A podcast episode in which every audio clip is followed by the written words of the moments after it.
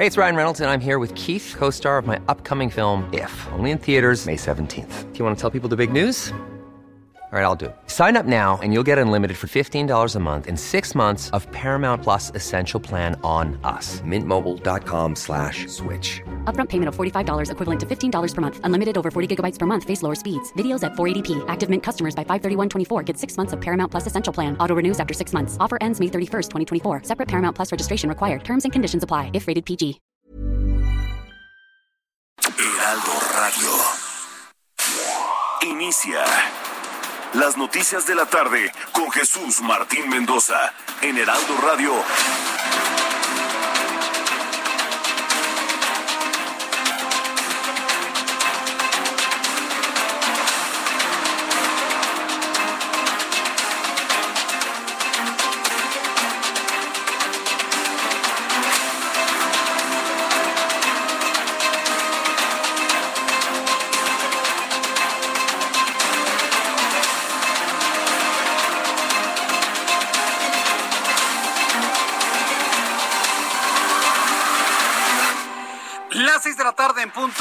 Del centro de la República Mexicana. Bienvenidos, muy buenas tardes. Iniciamos el Heraldo Radio, correspondiente este miércoles 25 de agosto del año 2021. Me da mucho gusto saludarle, súbale el volumen a su radio que le tengo la información más importante que ha ocurrido en México, el mundo hasta este momento. Está de regreso Jesús Martín Mendoza en la radio, tomé tres días de vacaciones, tres días de descanso, tres días de vacaciones. Sí, sí, ante toda la serie de preguntas que me están haciendo, que si no, que si ya te quitaron, Jesús Martín, que si te sentaron en la banca, que si te regañaron. Nada, me tomé tres días de vacaciones para de alguna manera convivir con la familia antes del regreso a clases el próximo lunes 30 de agosto. Y lo comenté en su momento el pasado jueves. Pero bueno, lo vuelvo a comentar y aprovecho para agradecerle a Manuel Zamacona el que lo haya acompañado en este espacio de noticias durante el viernes, lunes y martes. Gracias, mi querido Manuel Zamacona. Agradezco mucho siempre tu, tu, tu disposición, tu entrega. Y bueno, pues aquí estamos listos ya con toda la información importante de este día. Súbale el volumen a su radio. A pocos días del regreso a clases presenciales y ante la necedad, no necesidad, la necedad de, de llevar a los niños a un lugar donde se pueden contagiar que es un salón de clases. Y hay que decirlo con toda claridad. A pocos, días, a pocos días del regreso a clases presenciales, se registró el mayor número de muertes por COVID-19 en México. Se han sumado el día de hoy 8, 986 muertos. 986 muertos debido a la cifra más alta de pérdidas desde el inicio de la tercera ola denominada eh, o dominada fundamentalmente por la variante Delta.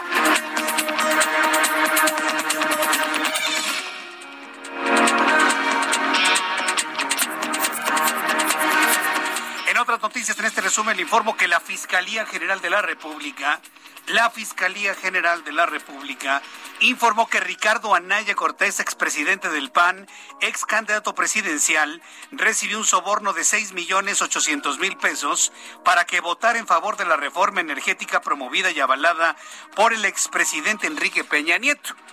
Todos ya escuchamos a Ricardo Anaya cómo se cambió el documento, cómo se cambiaron las fechas y pues bueno, pues la Fiscalía de Hertz Manero haciéndole el trabajo sucio a López Obrador. Ellos tienen que comprobar sus dichos. Ellos tienen que comprobar sus dichos. Y yo lo lamento tanto, tanto, por la gente buena que trabaja en la Fiscalía General de la República. Lo lamento tanto que los usen. Al ratito le voy a decir algo que quisiera que hiciera la gente de la Fiscalía, tanto federal como local, de las secretarías de Estado y de los gobiernos. Algo importante que tenemos que hacer. Y es un derecho humano fundamental que nadie les va a recriminar. Al ratito les platico. Pero este tipo de cosas, este tipo de trabajitos mandados a hacer, ordenados por el presidente a su cuate Gertz Manero, que alguna vez fue cuate de Vicente Fox, pero pues ahora lo niega. Eh, ese tipo de cosas para acallar adversarios políticos, pues no tienen cabida, ¿no? Porque en ese momento usted y yo sabemos que el actual presidente resultó tan igual como los otros, tan igual como los otros. Entonces, bueno, pues eh, dice la fiscalía que sí recibió el dinero, que me lo compruebe la fiscalía. No me ha mandado un solo papel la fiscalía donde me compruebe eso. O nos lo compruebe. Y no lo van a hacer. ¿Usted cree que les preocupa? No, hombre, en lo más mínimo. Le voy a tener todos los detalles más adelante aquí en el Heraldo Radio. La Sala Superior del Tribunal Electoral del Poder Judicial de la Federación ordenó al Congreso de la Unión que en un plazo de 30 días naturales a partir del 1 de septiembre subsane la omisión legislativa prevista en la Constitución y emita la reglamentación de la revocación de mandato. Mientras tanto, este miércoles dio inicio el recuento de votos de la elección de gobernador en Campeche. ¿Sabe qué es lo que está pasando en Campeche? No le están robando nada a Laida Sansores, nada. ¿Sabe lo que está pasando en Campeche? Se está aplicando la máxima del actual señor que tenemos como empleado en el Palacio Nacional, el presidente mexicano. ¿Sabe cuál es esa? Voto por voto, casilla por casilla. El señor tenía dudas de que había ganado. Logró meter en la ley electoral contar todos y cada uno de los votos. Eso se está haciendo en Campeche. Eso se está haciendo en Campeche. ¿Por qué tanto temor tiene la señora Sansores y el señor Mario Delgado? ¿Por qué tanto temor de que les encuentren que efectivamente se sumaron boletas falsas o se contaron mal los votos? Si estuvieran certeros de su triunfo, ¿cuál marcha, cuál manifestación? Nada, señores. Es más, les puede pasar como a Felipe Calderón. ¿Se acuerda cómo le pasó a Felipe Calderón en 2006? Contaron voto por voto, casilla por casilla, fuera de la ley, pero finalmente los contaron. Y tuvo más votos Calderón pasó la diferencia de 0.56 a 0.58%. ¿Por qué tanto temor de los morenistas en Campeche? Pueden encontrar a lo mejor hasta más votos para la señora Sansores. ¿Se da cuenta? ¿Se da cuenta de la hiperreacción de los morenistas en Campeche? ¿Será que algunos no se explican cómo la alcaldía que gobernó en Álvaro Obregón sucumbió terriblemente, pero sí ganaron en Campeche? De ahí radica la duda del movimiento ciudadano. Bueno, el caso es de que hiperreacciona el Movimiento de Regeneración Nacional. Se están contando otra vez los votos. Eso es lo que quería López Obrador, ¿no? En 2006 y posteriormente, ahora es ley. Y ahora lo que ellos pidieron, que ahora es ley, no lo quieren. Ah, pues decisiones a conveniencia nada más. Bueno, lo vamos a platicar más adelante, pero nada más quédese usted con esto en la mente. En Campeche se están contando voto por voto, casilla por casilla otra vez voto por voto, casilla por casilla, otra vez con presencia de los partidos políticos. Que no le vengan con el cuento de que los madrugaron. No, no, no. Ahí está Morena viendo cada boleta, cada voto y avalando si es en favor o en contra de la señora Laida Sansores. Que no nos vayan a venir con un que los madrugaron. No es cierto, ¿eh? Y lo más seguro, ¿sabe qué es lo que va a terminar pasando con este conteo de votos? Lo más seguro es que se confirme el triunfo de Laida Sansores. Pero bueno, pero están bien nerviositos. ¿Quién sabe qué habrán hecho porque estén tan nerviositos? En otras noticias le informo que la Organización Panamericana de la Salud informó que el regreso a clases en México debe ser por fases. Ya había dicho la Organización Panamericana de la Salud que no es conveniente el regreso a clases. Bueno, ante la necedad del presidente mexicano, la Organización Panamericana de la Salud dice que entonces sea por fases y de manera local tomando en cuenta las particularidades de cada escuela, de cada municipio, de cada estado, para evitar que las escuelas se conviertan en un riesgo alto de transmisión de COVID-19. ¿Cómo no van a tener riesgo las escuelas, señores? Si en lo cotidiano y en lo normal los niños se enferman de sarampión, de varicela, de amigdalitis, se enferman de salmonela, les entran piojos, no pueden contener en una escuela un brote de piojos y dicen que van a domar al COVID. No seamos ingenuos, señores, no seamos ingenuos. Eso es lo que eso lo sabemos los padres de familia. Pero hay gente que como ya sus hijos son grandes, ya son adultos, se les olvida su época escolar. Se les olvida o lo quieren olvidar. Le voy a tener los detalles más adelante aquí en el Heraldo Radio. El gobierno de la capital desplegará un operativo de más de 8 mil elementos policíacos que van a resguardar las escuelas públicas y también las privadas durante el regreso a clases presenciales el lunes. Es la voz de Omar García Harfuch. A efecto de poner en marcha este operativo de regreso a clases, la Secretaría de Seguridad Ciudadana contará con el siguiente estado de fuerza. Vamos a desplegar 6.628 compañeros de la Policía Preventiva y de la Policía Metropolitana. Ellos realizarán labores de proximidad, vinculación con la ciudadanía y seguridad, en los horarios de entrada y salida en los planteles educativos, así como los recorridos en sus inmediaciones y vigilancia estratégica en zonas de mayor incidencia delictiva, en los turnos matutino y vespertino. 630 compañeros y compañeros de tránsito auxiliarán en los dispositivos viales para desplazamiento seguro de personas y vehículos, así como evitar el congestionamiento vial. Ahí está el gran operativo que va a aplicar el gobierno de la Ciudad de México, que sirva de ejemplo para otras importantes ciudades en la República Mexicana. Operativos policíacos eficientes que se van a implementar a partir del próximo lunes. Le voy a tener los detalles. En más de este resumen de noticias, le informo que este miércoles el diplomático alemán Markus Potzel aseguró que los talibanes aceptaron que los afganos puedan abandonar su país tras la retirada definitiva de las tropas estadounidenses el próximo 31 de agosto. A la salida de una reunión en Qatar, Potzel afirmó en Twitter que Sher Mohamed Abbas, jefe adjunto de la oficina política de los talibanes en Qatar, le aseguró que los afganos que posean documentos válidos seguirán teniendo la posibilidad de viajar en vuelos comerciales después del 31 de agosto. Vamos a entrar en comunicación con nuestros compañeros corresponsales en la República Mexicana. José Ignacio García es nuestro corresponsal en Pachuca Hidalgo. Adelante, José Ignacio, gusto en saludarte. Buenas tardes. Adelante, estás al aire, José Ignacio. Sí, sí, me escucha. Buenas tardes. Sí, adelante, estás al aire. Buenas tardes. Buenas tardes. Comentarte que eh, esta tarde en un helicóptero de la Secretaría de Marina se desplomó en las inmediaciones de la cabecera municipal del municipio de Aguablanca de Iturbide, en Hidalgo, donde viajaba el secretario de Gobierno de Veracruz, Eric Cisneros, y 18 personas más resultaron heridas. Una se encuentra de gravedad. De acuerdo con los reportes de la Secretaría de Seguridad Pública Estatal, los hechos ocurrieron después del mediodía cuando la aeronave en la que viajaba el secretario de Gobierno de Veracruz cayó y por lo cual arribaron elementos de seguridad y emergencias a trasladar a las personas heridas. Por medio de su cuenta de Twitter, el gobernador de Veracruz, Cuitlagua García, confirmó que el secretario de gobierno de su gabinete estaba viajando en la aeronave de la CEMAR y se desplomó, aunque se encuentra estable. También eh, las personas eh, lesionadas fueron trasladadas a los hospitales generales de Tulancingo y Metepec, donde se encuentran con eh, condiciones leves a estables, mientras que el gobernador de Hidalgo, Omar Fayad Meneses, también señaló en su cuenta de Twitter que coadyuvará de forma coordinada para atender a las personas lesionadas e investigar la causa del percance en el que cayó la aeronave de la Secretaría de la Marina. Es la información que tenemos hasta el momento. Muchas gracias por la información, José Ignacio. Gracias, buenas tardes. Hasta luego, muy buenas tardes. Más adelante voy a platicar con Herbert Escalante allá en Quintana Roo. Aprueban el matrimonio entre personas homosexuales en Yucatán. Bueno, pues él se encuentra en Cancún, Quintana Roo, pero está viajando de Quintana Roo a Yucatán.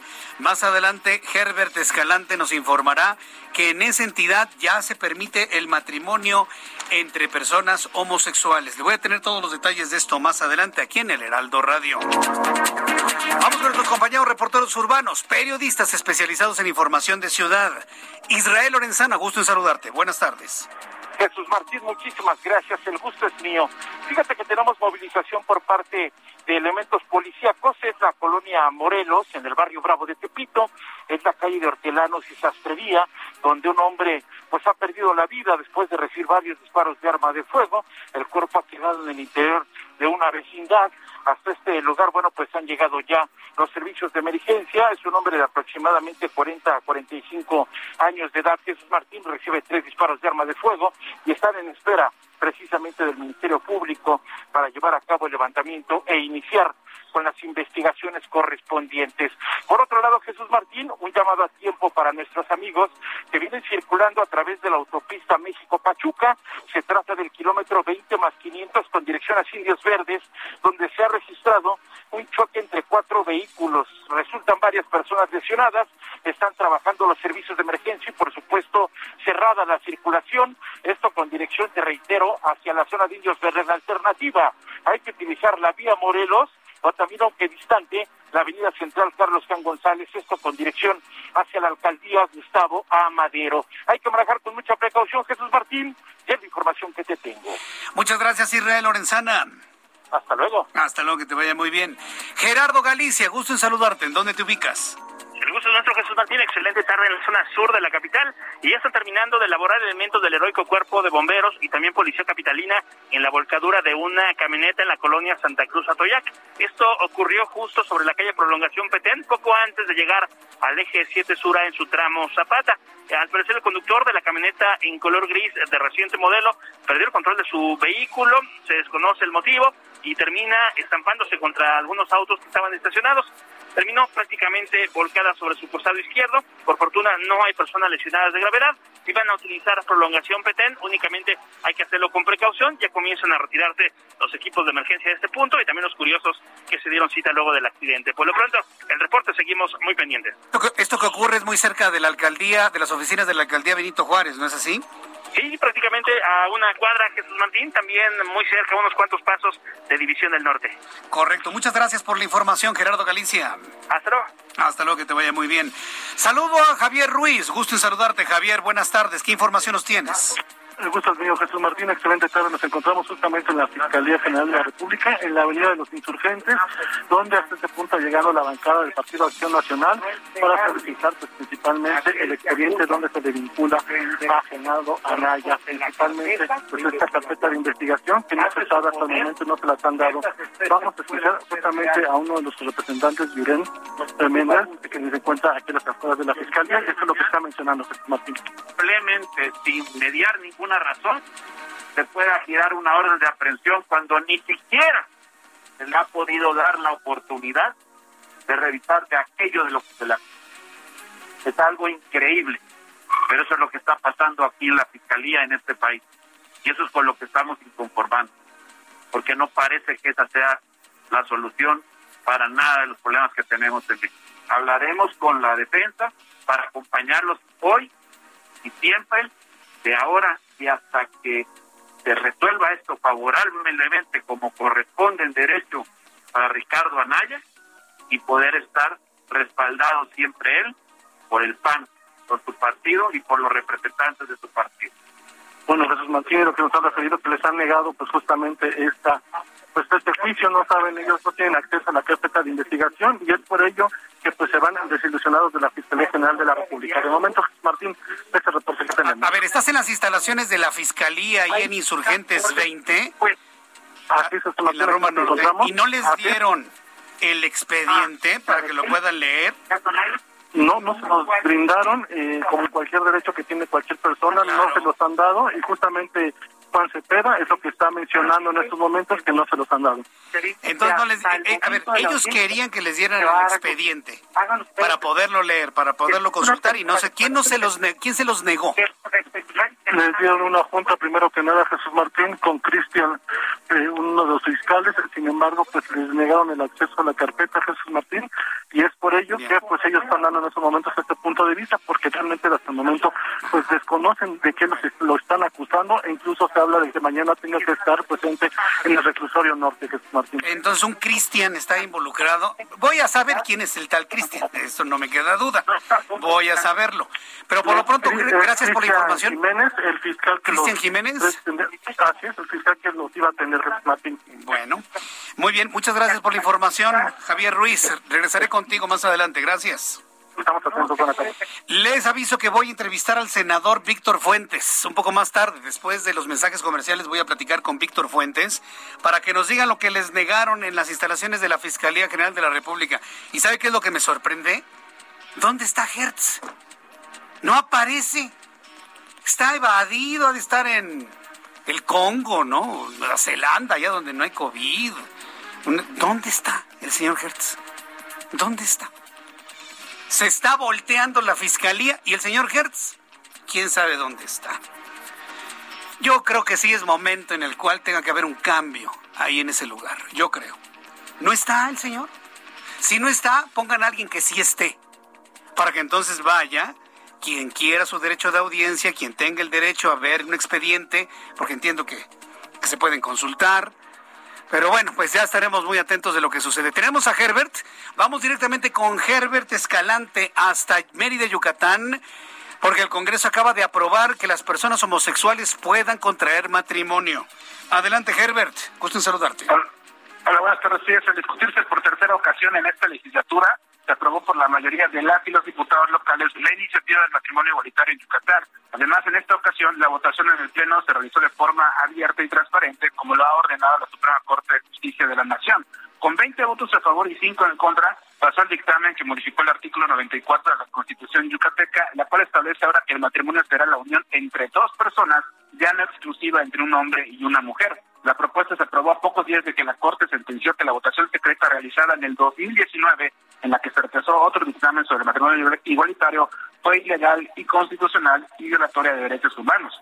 Aunque las ministras y los ministros ordenaron la repetición de la votación, el Congreso ya había dado trámite a una nueva iniciativa impulsada por las diputadas sin partido Milagro Romero y Silvia López para que se legalice el matrimonio y el concubinato entre parejas del mismo sexo.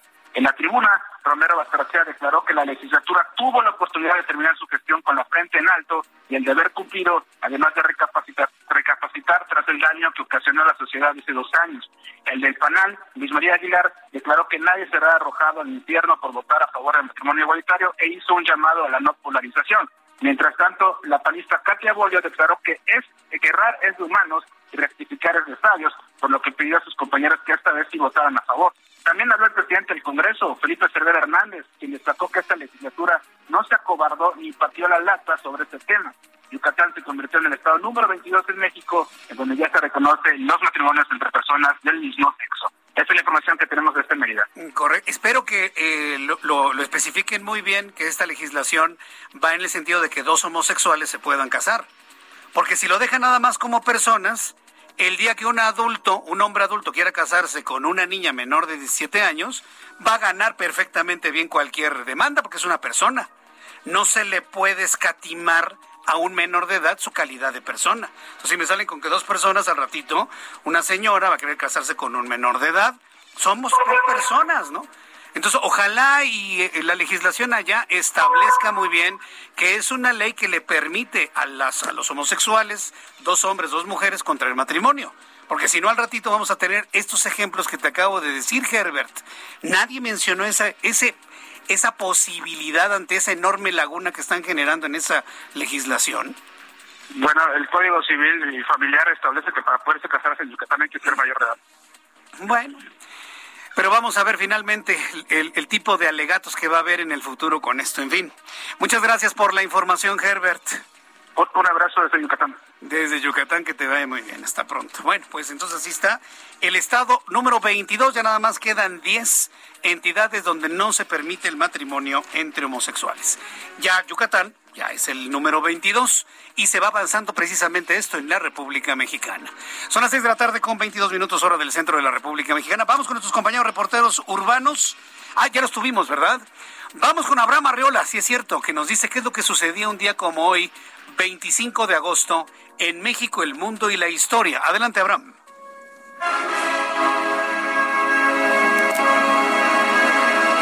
Amigos, esto es un día como hoy en la historia, ombliguito de semana. 25 de agosto, 1609, en la República de Venecia, Galileo Galilei presenta y demuestra su primer telescopio ante el Senado.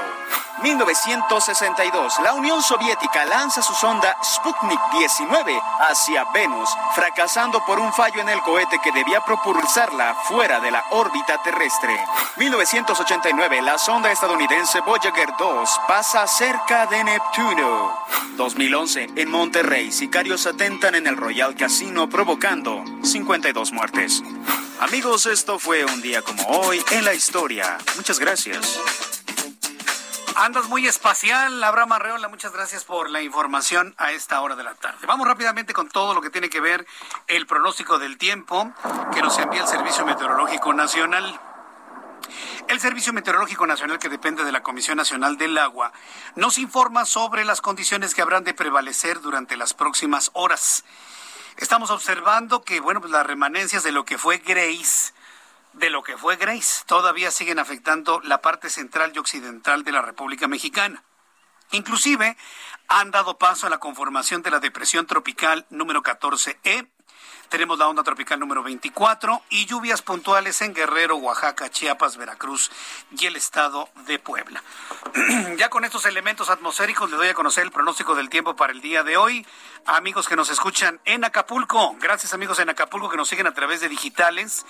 29 en este momento, mínima 24, máxima 31. En Monterrey, Nuevo León, 33 en este momento, mínima 21, máxima 32. Llueve en Acapulco, por cierto, ¿eh? En Guadalajara, Jalisco, 28 grados, mínima 15, máxima 29. Y aquí en la capital de la República, 21 grados en este momento, mínima 12, ¿eh?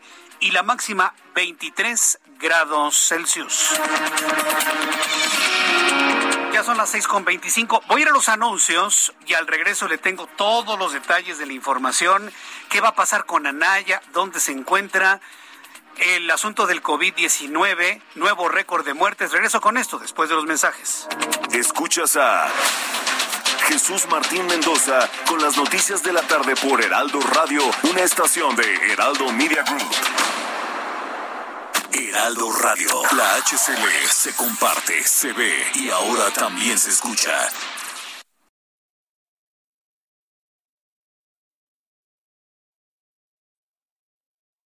Heraldo Radio. La HCL se comparte, se ve y ahora también se escucha.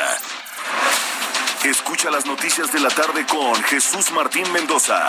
Regresamos.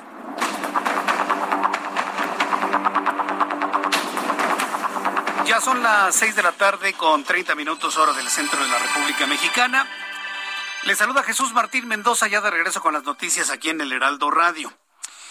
Vamos a entrar en comunicación, bueno, e, en este momento con el senador Víctor Fuentes, senador por el Partido Acción Nacional. Hace unos instantes escuchábamos con Javier Ruiz cómo prácticamente salían de las instalaciones de la Fiscalía General de la República del inexistente, invisible, no ha aparecido Alejandro Gertz No hay fiscal, no se le ve por ningún lado. Bueno, pues fueron a estas instalaciones para pedir el expediente en donde están acusando a Ricardo Anaya y se los negaron. La Fiscalía General de la República aseguró que el panista Ricardo Anaya sí recibió recursos que Oderbrecht entregó a Emilio Lozoya para que fueran distribuidos a manera de sobornos entre legisladores para conseguir que se aprobara la reforma energética del expresidente Enrique Peña Nieto. Eso dice la Fiscalía General de la República, pero no lo ha comprobado. Es decir, está acusando antes de comprobar algo, ¿no? Se le está violentando a Ricardo Anaya su presunción de inocencia y lo hace la mismísima Fiscalía no, ¿sabe qué? No. Lo hace el mismísimo Alejandro Gertz Sí, no, porque tampoco voy a involucrar a gente buena e inocente dentro de la fiscalía. Tampoco.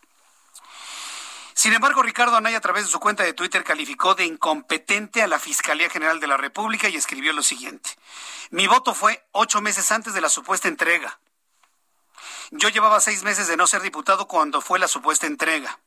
Un voto a favor es prueba de que se recibió un soborno. ¡Qué locura! ¿Lo tiene que comprobar la... Fi no. Alejandro Hertz. Como fiscal, él tiene que comprobar eso. Ya no voy a meter a la gente buena que trabaja en la fiscalía. Eso es definitivo. En la línea telefónica, el senador Víctor Fuentes. Senador, ¿cómo le va? Bienvenido.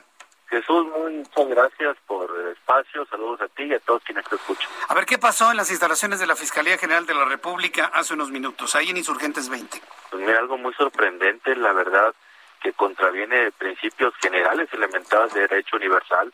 Cualquier persona que es imputada, cualquier ciudadano en un país de instituciones, pues tiene derecho a saber las causas, los motivos, los argumentos por los cuales está siendo inculpado. Y aquí, en el caso de Ricardo Anaya, le han sido negados en todo momento.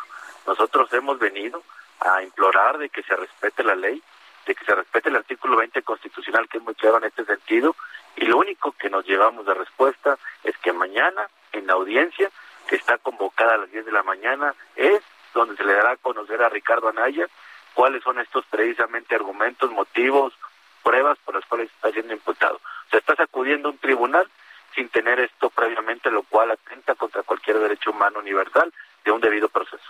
E, es decir, se le está violentando el debido proceso a Ricardo Anaya. Si esto es así, sería muy fácil defenderlo y no tendría por qué estar fuera de México, ¿no? Si ya automáticamente el proceso no es válido ante esta forma en la que se ha perjudicado el debido proceso, ¿no es así? Sí, pero lamentablemente, imagínate Jesús, si estas son las condiciones en las cuales está comenzando un proceso, contra una persona que evidentemente es uno de los representantes más importantes de la oposición, ¿qué se puede esperar posteriormente del mismo proceso?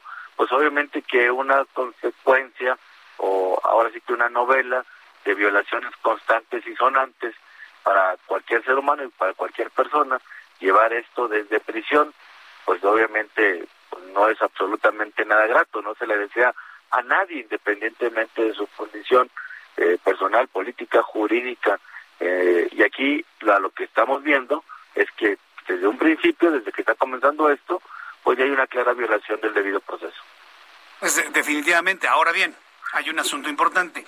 Ricardo Anaya tendría que presentarse el día de mañana.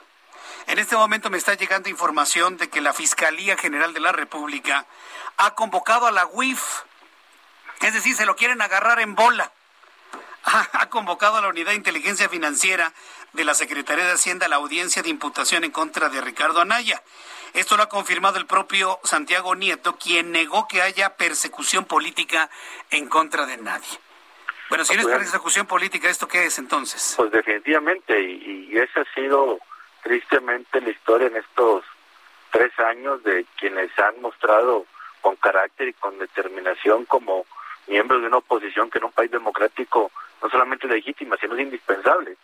Si en un país democrático no se hace valer la pluralidad que legítimamente la izquierda, especialmente el hoy presidente, abogó por tanto tiempo y luchó por tanto tiempo por ella, pues entonces la verdad pues el régimen democrático carece de vigencia y de sentido. En un país de instituciones y democrático y plural, pues el que existan diferentes opiniones, que exista una oposición, que existan señalamientos, críticas a un régimen, pues debe ser lo más natural. Sí, sí, correcto. Pero a ver, don Víctor Fuentes, senador de la República, dígame herramientas y este alternativas legales para defender a Ricardo Anaya. Porque pues, si empezamos a hablar del que debería ser, este gobierno no es de lo que debería ser, es lo que quiere hacer López Obrador. Y partiendo de esa base, que lo que él quiere hacer dándole órdenes al fiscal para que le haga el trabajo sucio, pues ya ninguna cosa del deber ser aplica. ¿Cuáles son las alternativas legales, locales, inclusive internacionales, para defender a un Ricardo Anaya al mismo tiempo a muchas personas que se les impute algún tipo de hecho que no se les pueda comprobar. ¿Cuál va a ser la alternativa legal? Evidentemente que en este momento cualquier ciudadano, incluyendo Ricardo Anaya, pues estaría en condiciones de promover un amparo ante esta violación, pero pues eso le correspondería a él eh, y a su defensa jurídica determinar si lo hacen y en qué momento realizarlo. Pero lo que tenemos cualquier mexicano como garantía, como derecho, ante la violación constitucional de una autoridad, como está sucediendo en este caso presuntamente, pues obviamente promover un derecho a amparo.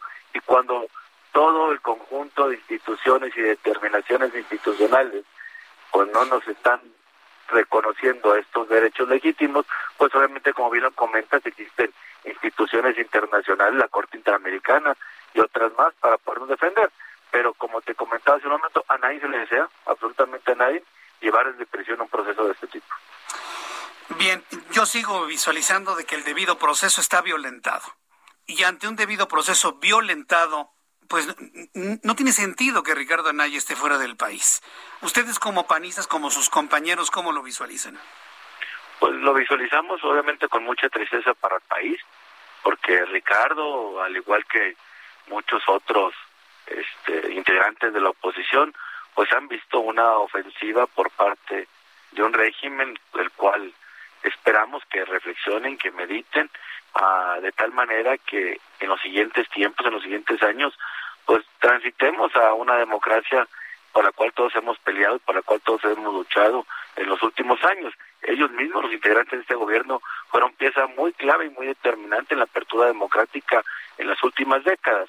Entonces, esperemos, guardemos fe en que mañana nos sorprendan, eh, llevando las cosas en los mejores términos, respetando los derechos humanos, respetando el debido proceso, respetando las garantías constitucionales los que todo el mundo tenemos, pero pues aparentemente por lo que vemos en el ánimo, como bien comentas ahorita tú, con la pura asistencia de la inteligencia financiera, pues dista mucho de que eso vaya a suceder. Pero bueno, ojalá nos llevemos todos una buena sorpresa. Ricardo Anaya hoy dijo muy temprano que mañana declara si lo acompañan los hermanos del presidente de la República, Martín y Pío. López Obrador, presidente de este país, dijo, bueno, pues si mis hermanos tienen que responder ante la justicia, pues que respondan. Pero yo no he visto a alguien que le quiera poner el cascabel al gato. ¿Quién va a denunciar a los hermanos del presidente? ¿Por qué no lo hacen ustedes de una vez? Hoy el presidente puso a sus hermanos a que respondan ante la ley. Vamos a denunciarlos también. Aprovechar la vuelta. A ver, digo, pues, es lo que yo le, yo le planteo. Aprovechen, aprovechen ustedes como oposición denunciar penal ante la Fiscalía General de la República a los hermanos del presidente. ¿Sí lo van a hacer? Pues entiendo que pues, en su momento se pusieron diferentes denuncias al respecto y que fueron desechadas. De hecho, recuerdo hasta alguna declaración pues otra vez. fiscal general que dijo que pues no había elementos porque había sido una aportación a una causa legítima. Pues, imagínate. Bueno, afortunadamente en mi caso, digo, lo que te puedo decir es que yo no voté por él, yo voté en contra. Recordarás que al final del sexenio anterior, eh, el, mismo Andrés Manuel López Obrador y muchos integrantes de este movimiento se opusieron al nombramiento un fiscal por parte de Peña Nieto porque señalaban que era un fiscal carnal. Y pues bueno, hoy el tiempo habla por sí, por sí solo. Pues a ver. Yo que ustedes volví a hacer las denuncias, volví a insistir. Si el presidente lo está diciendo, él quiere poner a sus hermanos que responden ante la ley. Se requiere una denuncia fuerte, potente, con un grupo de abogados fuerte, para que verdaderamente funcione. Y no tener la idea de que pues con los, hermanos del presidente nadie se mete, ¿no? Sí, definitivamente que no hay que descartar eso ni, absolutamente nada que pues pueda violentar la ley pero aquí lo lamentable es el quebranto a las instituciones, el quebranto al Estado de Derecho. Mañana te puede pasar a ti, a otro importante representante de los medios de comunicación violentando su derecho de expresión e inventándoles un proceso del cual no se van a enterar hasta el momento que estén frente a un juez, imagínate.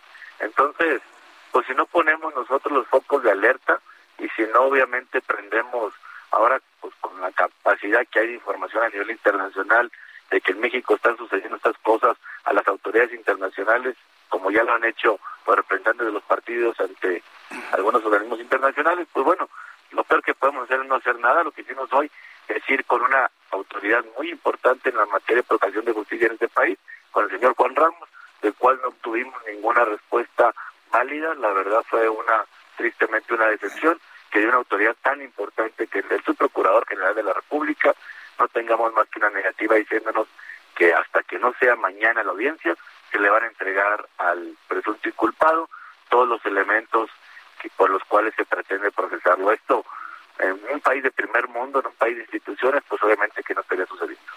Qué tristeza. Entonces no hay fiscalía, no hay procuraduría, no hay quien procure la justicia de las personas en este momento. Pues los hechos hablan por sí mismos, hablan por sí solos.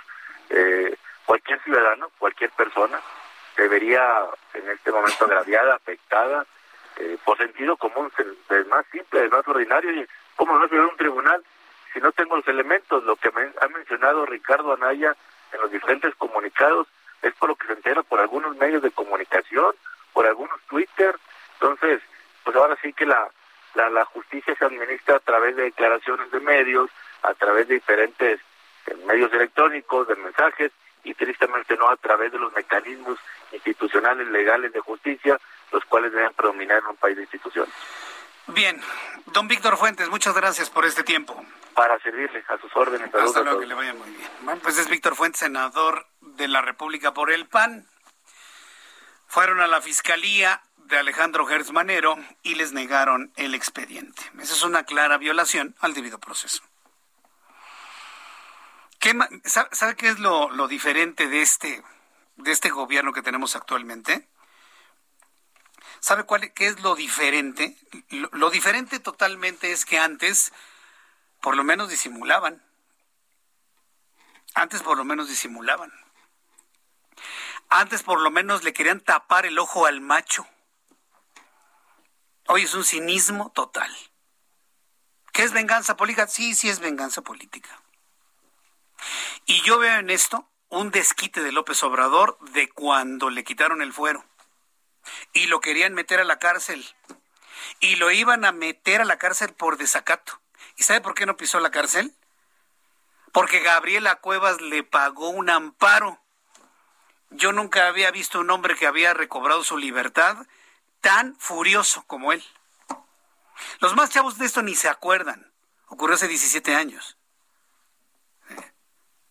ni se acuerdan, ni lo vivían, eran unos niños, los más chavos que están escuchando las noticias. Pero esto me, tiene un tufo a desquite. A desquite personal de lo ocurrido allá por el año 2005. Es verdaderamente increíble. Ahora, yo le planteo a Víctor Fuentes que venga Ricardo Anaya, ¿para qué se esconde? ¿Para qué se va a Estados Unidos? ¿Para qué se va a Estados Unidos? Que se ampare. Que se ampare. Va a haber jueces que le van a otorgar el amparo. Sí. Pero bueno, él y sus abogados sabrán su estrategia. Él y sus abogados sabrán su estrategia. Pero lo van a agarrar en bola, ¿eh? Hasta la UIF va a estar ahí. A ver, cada peso que recibiste, le van a dar ese mismo tratamiento a los hermanos de López Obrador. A ver, los dineros que te entregaron en efectivo, ¿dónde están? Es un caso verdaderamente increíble lo que estamos viendo. Eh, Vamos con quién, con Misael. Misael Zavala, reportero del Heraldo de México, el Tribunal Electoral del Poder Judicial de la Federación, da un plazo de 30 días al Congreso para resolver el tema de la revocación de mandato. Y hablando de otros asuntos que también nos han tenido muy distraídos sobre el COVID. Adelante, Misael, te, escuchamos. Muy buenas tardes. Buenas tardes, Jesús Martín. Efectivamente, como bien lo comentas, hoy la Sala Superior del Tribunal Electoral Federal estableció un plazo fatal de 30 días naturales a partir del primero de septiembre para que el Congreso de la Unión legisle la reglamentación de la revocación de mandato. De lo contrario, Jesús Martín, sería el Instituto Nacional Electoral quien pueda hacerse cargo de esta reglamentación del tema. Con seis votos a favor y uno solo en contra de la magistrada Mónica Soto, los magistrados ordenaron al Congreso que con fecha límite al 30 de septiembre de este año deben conformar una reglamentación de la revocación de mandato, ya que los legisladores están incurriendo en una inacción y en una omisión debido a que el plazo vencía no más ni menos que el 17 de junio del 2020, es decir, Jesús Martín, hace más de un año. El magistrado presidente Felipe Fuentes Barrera sostuvo que la omisión produce una afectación a los derechos de los ciudadanos, así como una incertidumbre porque no se conoce la reglamentación para aplicar la revocación de mandato. Además, eh, Jesús Martín, de presionar al Congreso para que meta el acelerador para legislar sobre este tema, los magistrados también avalaron que el INE puede emitir los lineamientos para instrumentar el proceso de revocación de mandato. En ese caso, eh, sería cuando los legisladores sigan en una omisión, es decir, si en 30 días eh, naturales los legisladores no eh, pueden legislar sobre este tema, sería el Instituto Nacional Electoral quien reglamente y haga las leyes secundarias sobre la revocación de mandato. Hasta aquí la información, Jesús Martín. Gracias por la información, Misael. Gracias, buenas tardes. Hasta luego, muy buenas tardes. Esto en cuanto a la revocación del mandato, ¿qué tal el regreso a clases? La necedad de regresar de manera presencial ante la posibilidad de una gran tragedia de salud pública. Que conste que es 25 de agosto, ¿eh? para que luego no digan que nadie lo dijo. En la línea telefónica, Gerardo Monroy Serrano, secretario de Educación del Estado de México. Don Gerardo Monroy, gusto en saludarlo, secretario, bienvenido.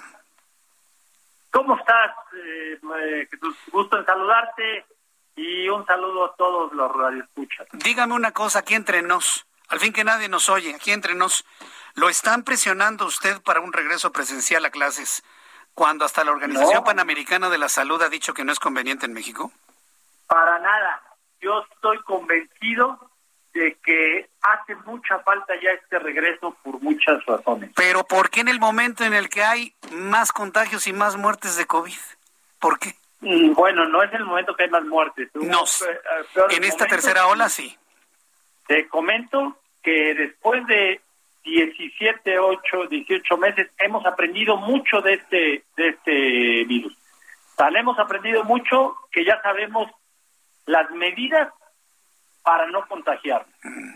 Y tan hemos aprendido mucho que ya eh, existen vacunas y que ya hay un número importante de gente vacunada.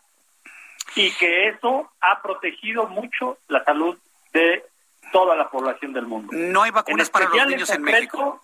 No hay vacunas para los niños en México. En, el Estado de México te comento que estamos preparados para garantizar esa eh, parte eh, que nos toca a nosotros, que es la, la parte educativa, con un regreso seguro, responsable, ordenado y gradual. Y algo muy importante, es voluntario. Hay educación a distancia para los que decidan no, no eh, hacerlo presencial y también para los que están convencidos de la necesidad de reforzar aún más sus aprendizajes presencialmente hablando. Muy bien. Yo le quiero preguntar algo, con toda franqueza. Digo, usted es el secretario, no va a estar presencial en cada una de las escuelas. Pero ¿qué garantía se tiene de que los niños no se van a contagiar de COVID? Sobre todo los niños que son la gran mayoría que se transportan en transporte público, en donde ahí el virus está a la orden del día, y usted y yo lo sabemos, van a llegar a sus salones, van a esparcir el virus no con sus zapatos, sino con su propia respiración, contagiando a los pocos niños que pueden estar en el salón. ¿Por qué se tiene la certeza de controlar un virus, que no lo vemos, si en las escuelas ni siquiera se ha podido establecer un protocolo para controlar piojos. Y no digo que eso suceda en todas las escuelas del Estado de México, pero es una constante. En las escuelas los niños se contagian de piojos, de salmonela, de varicela, de sarampión, de amigdalitis. Y ahorita me dicen que una enfermedad que ha matado a millones del mundo ya la sabemos controlar. Se lo digo como papá, como padre de familia. Perdóneme, pero es inverosímil que ahora sí podemos controlar el virus, pero no un brote de piojos, por ejemplo, ¿no? O de amigdalitis. ¿Por qué se tienen esas certezas en el sector salud gubernamental? Educativo. Mira, te, te, comento. La necesidad de regresar es un tema de salud pública, de eh, poder eh, poner, eh, reforzar los aprendizajes. Estamos regresando por eh, la situación socioemocional que se está viviendo en muchas familias en el mundo, precisamente en el Estado de México. ya hay problemas graves de socioemocionales en los menores, en las familias, y también hay un crecimiento no solo en el Estado de México, a nivel mundial de rezago educativo. Hay un crecimiento importante de deserción y eso en automático nos mueve los indicadores en seguridad, en economía, en muchos otros. Creo que estamos preparados para hacer este regreso en el Estado de México fue una instrucción del señor gobernador cuidar la vida de todas las familias mexiquenses con las medidas preventivas, con los protocolos establecidos por la Secretaría de Salud Federal, Estatal y las recomendaciones que establece la Organización Mundial de la Salud. Bien. Que son, sin lugar a dudas, que ya aprendimos, decía, eh, refería hace ratito, que son el uso de cubrebocas principalmente, lavado constante y frecuente de manos, la sana distancia. Ya aprendimos, insisto, mucho de este virus, de cómo cuidar para evitar mayores contagios. Yo deseo que todo vaya bien en las escuelas del Estado de México y de la República Mexicana, donde los papás han tomado la decisión de llevarlos o los papás han tomado la decisión, hemos tomado la decisión de no llevarlos. Eh, usted decía, hemos recibido la instrucción del gobernador.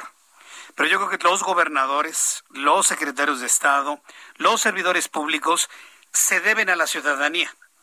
Ustedes son servidores públicos, ustedes se deben a la ciudadanía. Y entonces yo se le digo que la instrucción no debe venir del gobernador, debe venir de los padres de familia, debe venir de la ciudadanía. Y la instrucción es, cuiden a nuestros hijos. No, no, sí, que no sea un regreso de cálculo político, por favor. Se lo digo como padre de familia que también soy y que me escuchen muchos padres de familia. Que no sean cálculos políticos o temores al presidente López Obrador. No, no, no, no, no. Ustedes se deben a la ciudadanía. Y si los ciudadanos dicen cuiden a nuestros hijos, y si en ese cuidado está el no llevarlos presenciales, ustedes deberían ser los primeros en defender la posición de los ciudadanos. Yo se lo pido como padre de familia. ¿eh? Cuenta con ello, tomamos en consideración tus, eh, tus recomendaciones, pero también estamos considerando las recomendaciones de la madre que diario tiene que ir a trabajar y que tiene que sostener a su familia. También, también. Para, para salir a trabajar. Estamos considerando también las recomendaciones de muchas familias que quieren este regreso presencial.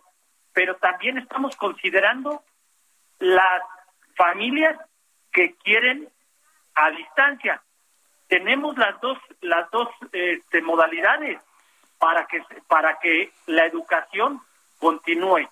El regreso a los aprendizajes arranca arranca a partir del próximo día lunes. Y así será. Vamos a estar muy atentos del arranque. A distancia o presencial. Vamos a estar muy atentos en el Estado de México, todo lo que es el centro del país, de este importantísimo arranque del ciclo escolar. Le deseo muchísimo éxito, eh, Gerardo Monroy Serrano, y le agradezco mucho que nos haya respondido nuestras preguntas y sobre todo escuchar nuestros puntos de vista también. Es usted muy amable y, le envío un fuerte abrazo. ¿eh? Si me lo permite tantito. Sí. La instrucción viene en el sentido del gobernador de preservar la salud y fortalecer los aprendizajes en el Estado de México. Así será. Gracias por este tiempo, señor secretario. Un fuerte abrazo. Al contrario, gracias. Un abrazo. Que le vaya muy bien. Mucho éxito, ¿eh? Éxito, que vaya muy bien todo. Gracias. Al contrario, igualmente. Voy a los anuncios, regreso con resumen de noticias y los números de COVID al regreso de los anuncios. Escuchas a Jesús Martín Mendoza con las noticias de la tarde por Heraldo Radio, una estación de Heraldo Media Group. Heraldo Radio.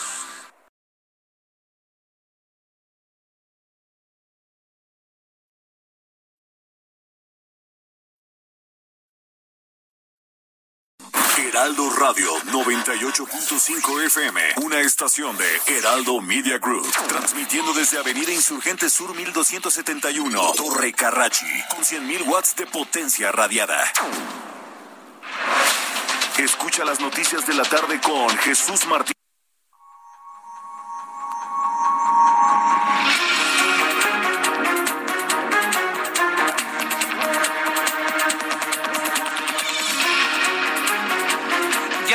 En punto, hora del centro de la República Mexicana. Bienvenidos, me da mucho gusto saludar a los amigos que en este momento se están uniendo a nuestra transmisión en toda la República Mexicana. Escucha usted el Heraldo Radio. Yo soy Jesús Martín Mendoza con toda la información importante a esta hora. Bien, antes del resumen de noticias, antes del resumen de noticias, yo sí quiero hacerle una, una muy importante recomendación, ¿sí? Importante recomendación. Si usted en este tiempo en el cual se está hablando del regreso a clases, donde se está hablando de la reactivación económica, en donde se está hablando prácticamente de una normalización, sí, yo entiendo, yo entiendo que es en el tiempo en el que más contagios de COVID hay, donde más fallecidos hay, al ratito le voy a tener los datos de COVID-19 del día de hoy. Muchas personas están visualizando pues hacer una vida nueva. Me he enterado, por ejemplo, en algunas escuelas que muchos papás se han despedido se han ido. ¿Y a dónde se van las familias completas? Se han ido a Estados Unidos, principalmente a los Estados Unidos. Pero las personas que se han ido por motivos de negocios, por visualizar otra realidad, por ir a un país, por ejemplo, que tiene disponibles más vacunas, inclusive para menores de edad, ¿sí? como es el caso de los Estados Unidos, requiere una preparación. Una, una preparación que en primera instancia implique, pues mire, por lo menos dominar en un porcentaje el idioma inglés. Lo mejor es que usted se vaya hablándolo, ¿no? Hay quienes han ido al Reino Unido, hay quienes han ido a las partes em, angloparlantes de Canadá, hay quienes están yendo a los Estados Unidos. Aún así, yéndose a, estados o ciudades donde más del 40% de la población habla español, y estoy hablando de un Los Ángeles, de un San Diego, en Houston, por ejemplo, los hispanoparlantes son el 48% de la población. Aún así, todo está en inglés. Todo está en inglés. Y se puede encontrar incluso a hispanoparlantes que le van a hablar inglés porque no quieren usar el español, porque les da pena, porque no les gusta, por lo que usted guste y mande. Entonces, hay que prepararse de manera consciente para, por si usted quiere hacer vida o negocios en los Estados Unidos. Y para eso es importantísimo que usted aprenda a hablar inglés. Y la forma de aprenderlo, como nos lo ha dicho desde hace mucho tiempo, nuestro, nuestro querido amigo Carlos. ¿Qué tal? ¿Cómo estás, Jesús? ¿Cómo estás, Carlos? Bien, ¿y Director de COE en México, bienvenido. Así es, muchas gracias. Gracias por estar aquí. Como siempre nos dices, siempre es importante dar el primer paso, ¿no? Totalmente de acuerdo. Siempre es importante dar el primer paso. Entonces, hablemos, hablemos de esto, ¿no? A ver, platícanos cómo nos podemos preparar para esa nueva vida que muchos están visualizando en esta recta final del año 2021. Totalmente de acuerdo, Jesús Martín. Buenas noches a todo tu público. Carlos eh, Guillén, de COE México. Así es, director nacional de COE México. Eh, tenemos ya 32 años capacitando ejecutivos, profesionistas, empresarios, personas que no tienen tiempo, que se les ha negado el inglés o que lo quieren perfeccionar, Jesús Martín. Utilizamos el método Easy que es un método fácil y rápido. Fast and easy. O sea, rápido y fácil. Exactamente. Para personas que se les ha negado el inglés, que no tienen tiempo, es un método diseñado para cada persona. Todos aprendimos de distinta manera, Jesús Martín. Hay personas que aprenden de manera visual, de manera eh, auditiva o de manera kinestésica. Entonces, vamos a utilizar el canal de aprendizaje de cada persona. Si tú eres más visual, Jesús Martín, lo vamos a llevar a cabo de manera visual durante todo el programa de inglés. Es un método que vamos a romper esquemas tradicionales y convencionales. Olvídate de la gramática, de la lista de verbos, el verbo to be, ¿cierto? Mucha escuela tradicional empieza con, con la lista de verbos y la gramática, una gramática intensiva, clásica, y bueno, nosotros utilizamos el método natural, primero hablar, después a leer y a escribir, y hasta el último la tediosa y aburrida gramática. Pero necesaria, ¿no? La gramática sí, al, final, al final es importante. Totalmente de acuerdo, hasta el final es un método 100% conversacional, que es online, 100% virtual. Tenemos 11 años de experiencia. Antes de la pandemia, llevamos ya más de 10 años trabajando de manera en línea. Es decir, tenemos experiencia, estamos certificados y estás en buenas manos. Sí, e-, esto es importante porque mientras todo el mundo quiere regresar presencial a todos lados, eh, eh, eh, Carlos Guillén nos dice, o nos habla, un presenta un sistema que lo podemos llevar en casa, ¿no? Totalmente en innovador. Exacto, es la tecnología. En los tiempos libres, claro. La innovación, la tecnología, es un método que utiliza, te decía, la, la parte de la tecnología, ¿no? Hoy en día tenemos que estar actualizados, Jesús Martín. Entonces, COE eh, trabaja de manera individual con cada persona, es decir, grupos reducidos, y los horarios, tú eliges el día y la hora, no vas diario. Cada semana puedes cambiarlo como tú quieras, flexible y programable. ¿Desde qué edad capacitamos, Jesús Martín? Desde los niños siete años de edad hasta 80 años, imagínate. Es decir, no hay limitación de edad, desde niños hasta adultos y adultos mayores. Totalmente de acuerdo. Y los horarios son flexibles, tú los eliges de manera online, eh, desde tu casa a tu trabajo, te conectas y también tenemos la aplicación, tenemos la licencia desde tu celular y ahorita puedes bajar la aplicación de COE y puedes seguir practicando el inglés 24/7. ¿Qué te parece? 24, pues eso me parece muy muy interesante, muy adecuado. Tú me hablabas alguna vez de los tiempos en los cuales ya uno puede dominar cierto porcentaje de inglés. Eh, ¿Cuándo podemos hacer ya una conversación con un angloparlante? Totalmente. En tres meses ya estás hablando el inglés. En tres meses. En nueve meses dominas el idioma y en un año, que se va rápido, dominio total del inglés. Cuando hablamos de dominio es conversación avanzada, fluidez verbal y un vocabulario extenso.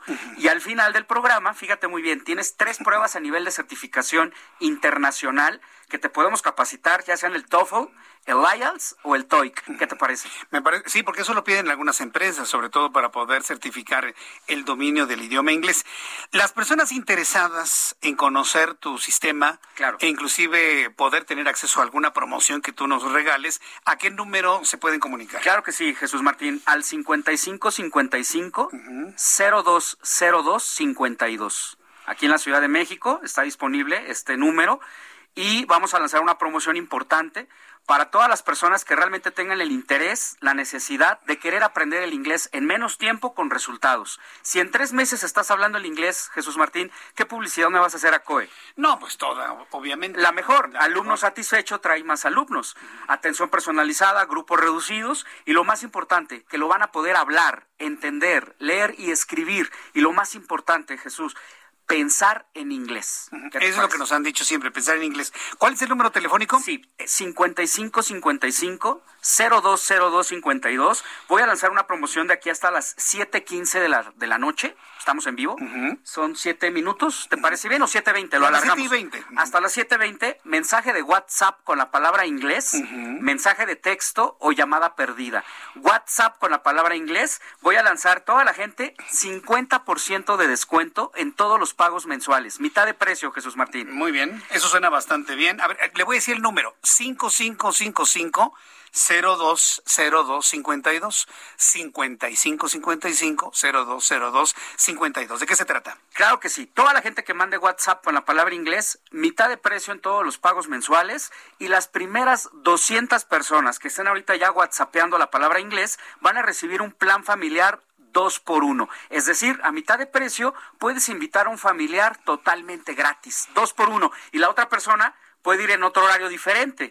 Cada quien en su horario, cada quien va a tener su certificado y eso es garantizado al 100%.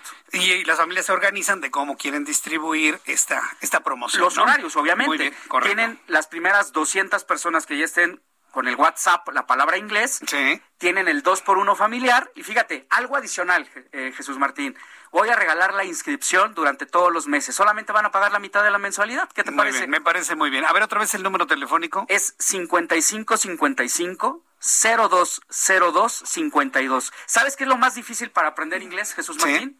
Tomar la decisión. Ya se están comunicando, ¿verdad? Ya en este, en este momento. momento, Están míralo. llegando ya los primeros registros. Márquele a Carlos Guillén, márquele. Pida informes. En una de esas encuentra usted la respuesta a lo que está, siempre estaba usted buscando. No pierda absolutamente nada. 55 55 0202 52. Así es. COE es hablar inglés en tres meses, garantizado. Marca ya WhatsApp al 5555 0202 52. 55 55 0202 52. Carlos Guillén, director general de COE México. Gracias por estar con nosotros No, al aquí. contrario, es un placer. Heraldo. Y ya- veo que están llegando aquí está, en el mira. registro que tú tienes, están llegando en este Aquí momento todas las comunicaciones. Ahí están. Obviamente un asesor se va a comunicar, no se me desesperen, porque mira cuánto mensaje. Entonces las primeras personas van a tener su promoción, no se preocupen. Excelente, muy bien. Entonces, un asesor se va a comunicar con usted en breve. Siga llamándole, siga pidiendo Sí, información. con una sola vez que mande el WhatsApp ya tiene la promoción. Magnífico. Y bueno, aquí en la Ciudad de México y área metropolitana, pues la promoción tienes el descuento especial. Perfecto, muy bien. Carlos Guillén, muchas gracias por No, visitarnos. al contrario, manda ya tu WhatsApp al 5555 0202 52. Gracias, Carlos. Hasta luego. Son las 7 con 10. Un resumen con lo más importante. Le saluda Jesús Martín Mendoza con un resumen de las noticias más importantes en entrevista con el Heraldo Radio. Víctor Fuentes, senador del Partido Acción Nacional, declaró que se están negando los derechos universales a Ricardo Anaya debido a que cualquier persona acusada tiene derecho a conocer los motivos, argumentos y pruebas por las cuales está siendo inculpado. Esto fue lo que dijo el panista. que contraviene principios generales elementados de derecho universal. Cualquier persona que es imputada, cualquier ciudadano en un país de instituciones, pues tiene derecho a saber las causas, los motivos, los argumentos por los cuales está siendo inculpado. Y aquí, en el caso de Ricardo Anaya, le han sido negados en todo momento. Nosotros hemos venido a implorar de que se respete la ley, de que se respete el artículo 20 constitucional que es muy en este sentido y lo único que nos llevamos de respuesta es que mañana en la audiencia que está convocada a las 10 de la mañana es donde se le dará a conocer a Ricardo Anaya cuáles son estos precisamente argumentos, motivos, pruebas por las cuales está siendo imputado. Durísimo, el senador Víctor Fuentes, interesante lo que declaró aquí en el Heraldo Radio. En entrevista con el Heraldo, Gerardo Monroy Serrano, secretario de Educación del Estado de México, declaró que está convencido de que el regreso a clases es necesario por la situación socioemocional de los alumnos, porque existe un problema de rezago educativo. Consideró que durante todo el tiempo de pandemia aprendieron a tratar con el virus y que de esa forma garantizará la seguridad de los niños durante las clases frente al COVID-19. La necesidad de regresar es un tema de salud pública, de eh, poder eh, poner, eh, reforzar los aprendizajes. Estamos regresando por eh, la situación socioemocional que se está viviendo en muchas familias en el mundo, precisamente en el Estado de México. Eh, ya hay problemas graves socioemocionales en los menores, en las familias.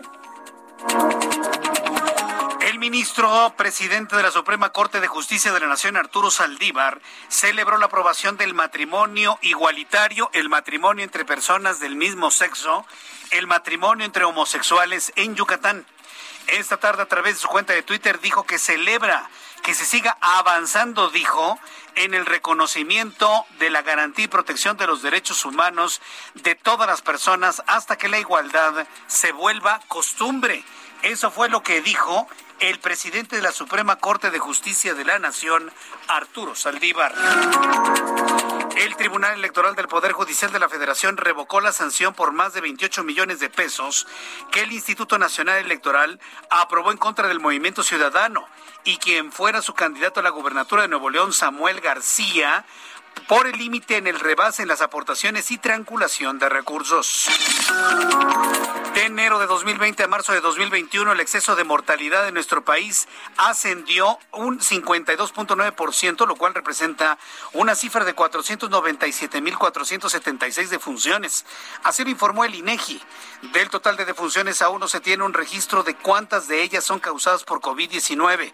Durante el primer trimestre de este año se contabilizó un total de 368.906 defunciones, lo que implica un aumento de 166.170 comparado con el año anterior. Tokyo Electric Power Holdings, empresa a cargo de la planta nuclear de Fukushima en Japón, informó que a principios de 2023 liberará agua con radiación que se almacenó en más de mil tanques después de que la central fuera destruida por el terremoto en el año 2011. El portavoz de la empresa detalló que el agua será desechada en el Océano Pacífico a un kilómetro a través de un túnel de hormigón para evitar derrames cerca de la costa y así minimizar el daño a la vida marina. Japón anuncia que arrojará agua radiactiva, no radioactiva, no, es radiactiva en el fondo marino. ¿Usted qué opina? Uy, se le van a ir a los japoneses encima prácticamente todas las organizaciones protectoras del medio ambiente. Yo le invito para que me dé su opinión a través de mi cuenta de Twitter, arroba Jesús Martín MX. Un tribunal federal de apelaciones confirmó este miércoles la condena a muerte del estadounidense Dylan Roof, que asesinó fríamente a nueve feligreses afroamericanos en una iglesia de Carolina del Sur en 2015 en una masacre que conmocionó al mundo entero. Estas son las noticias en resumen. Le invito para que siga con nosotros. Le saluda Jesús Martín Mendoza.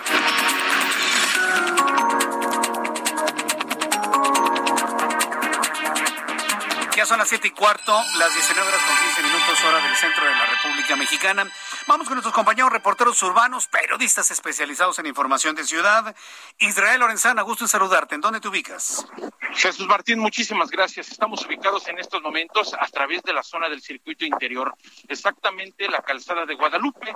Y es que ya hemos hecho un recorrido importante desde la zona de Boulevard Puerto Aéreo y con dirección hacia la zona de la raza. En este recorrido hemos descubierto ya algunos asentamientos en carriles centrales para quien va con dirección hacia la zona de Marina Nacional. Hay que, por supuesto, utilizar como alternativa el eje 3 Norte con sus diferentes nombres hasta la zona de Vallejo o pueden seguir su marcha a través de la zona de Cuitláhuac.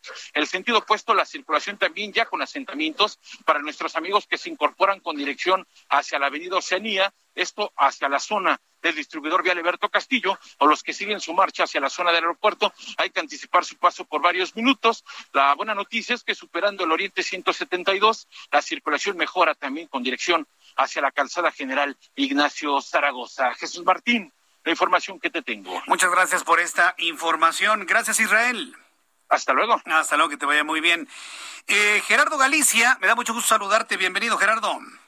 Gusto nuestro, Jesús Martín. Excelente tarde y tenemos información al poniente de la capital. Hemos recorrido ya el circuito bicentenario y encontramos bastantes dificultades. Si dejan atrás el paseo de la reforma y se dirigen hacia el sur, van a encontrar un avance casi a vuelta de rueda. No se confíen, salgan con tiempo si necesitan utilizar esta arteria a partir de reforma, de constituyentes, hacia la zona del viaducto. El sentido opuesto está avanzando un poquito mejor. Es buena opción por lo menos para poder llegar al paseo de la reforma. Ya más adelante comienzan las dificultades y si van a utilizar reforma, ya ha mejorado un poco el desplazamiento, sobre todo llegando a la glorieta de la Diana, toda vez que ya llegaron elementos policíacos del área de tránsito de la Secretaría de Seguridad Ciudadana para agilizar la circulación. Teníamos tremendo nudo vial justo en este crucero. Por lo pronto, en el reporte seguimos muy, muy pendientes. Muchas gracias por la información, Gerardo. Hasta luego. Javier Ruiz, me da gusto saludarte. Javier, ¿dónde te ubicamos? El gusto es mío, Jesús Martín, justamente en la Avenida de los Insurgentes, donde hace unos momentos pues ya se han retirado senadores y diputados Jesús Martín de la Fiscalía General de la República después de que no se les permitiera pues el acceso a la carpeta de investigación en el caso Ricardo Anaya, lo que nos referían pues, principalmente eh, Juan Carlos Romero Skich, que pues desafortunadamente el procurador de investigación en delitos federales, Juan Ramos, pues no les permitió el acceso porque la carpeta pues les están sacando pues copias, así es como nos lo refirió, y es por ello que no tuvieron acceso. Hasta el día de mañana se les permitirá pues tener acceso a las carpetas, principalmente al abogado Eduardo Aguilar, unas horas antes de que empiece pues justamente la, la, la, la, la hora de la sala oral, y posteriormente lo que nos han referido, que pues en esta tarde estarán realizando pues una estrategia para defender a Ricardo Anaya, realmente pues se retiraron posteriormente, ya no dieron ninguna declaración. De momento, Jesús Martín, el reporte que tenemos. Muchas gracias por esta información, Javier Ruiz. Estamos atentos, hasta luego, buenas tardes. Ah, hasta luego, muy buenas tardes. Son las siete con dieciocho, las siete con dieciocho hora del centro de la República Mexicana. Platiqué más temprano con Víctor Fuentes, senador del PAN, y dijo que todo podía pasar. No sé por qué me dio la impresión de que mañana podría presentarse Ricardo Anaya. Yo creo que será lo mejor. Porque mire, si no se presenta Ricardo Anaya, al ratito lo van a acusar de desacato. ¿sí? Y entonces lo van a perseguir, pues no por lo que dicen que hizo, que no hizo, sino por lo que va a hacer y van a decir que hizo. Parece un juego de palabras, pero finalmente así. Yo pienso que lo mejor sería, con un buen aparato de defensa, que se presentara. No lo van a meter en ese momento al bote, hombre y seguir insistiendo. Estoy esperando aquí a los hermanos del presidente. Pues sí.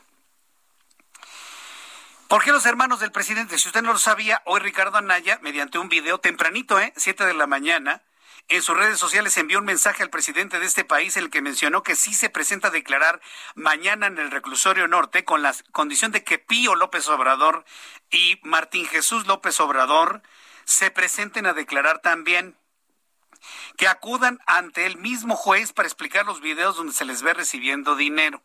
¿Quiere escuchar lo que le dijo Ricardo Anaya al presidente? Pero nada más escuche lo que dice. Escuche el tono de Ricardo Anaya, que me parece que es muy interesante, ya que estamos en la radio, que no le estamos viendo el rostro, pero sí podemos escuchar su tono. Y eso evidentemente dice más que mil palabras. Esto fue lo que le dijo Ricardo Anaya al presidente mexicano. Vamos a ver qué te parece lo siguiente. Yo me presento a declarar, pero que sea el mismo día, a la misma hora, ante el mismo juez que tus dos hermanos, Pío y Martín López Obrador, y que nos den exactamente el mismo trato y que se valoren nuestras pruebas de la misma manera. De ellos hay video recibiendo dinero en efectivo, Andrés Manuel. Las acusaciones contra mí son un invento tuyo en la boca de Lozoya. ¿Y dónde está Lozoya? ¿Encerrado? ¿Está preso? Está, está libre como, como golondrina en verano, haciendo nido, haciendo su nidito, viviendo, volando, libre, ¿no? ¿Con qué condición? Tú vas a decir lo que yo diga. Sí, lo que usted diga, presidente. Que los cocodrilos vuelan. Sí, sí, vuelan. Y ahorita los oye, le está diciendo a López Obrador que los cocodrilos vuelan. Vamos a ver qué pasa mañana. Abran sus apuestas, señores. ¿Se presenta o no se presenta Ricardo Anaya mañana? Abran sus apuestas, señores, pues como en Palenque, ¿no? De, una vez, ¿no? Antes de, nuestros reporteros en la República Mexicana, ¿qué le contestó el presidente de la República? Ah, porque eso sí, grabó el a las 7 de la mañana y dice, ojalá hay algún reportero le pregunte a López Obrador en su mañana y que sí le preguntan.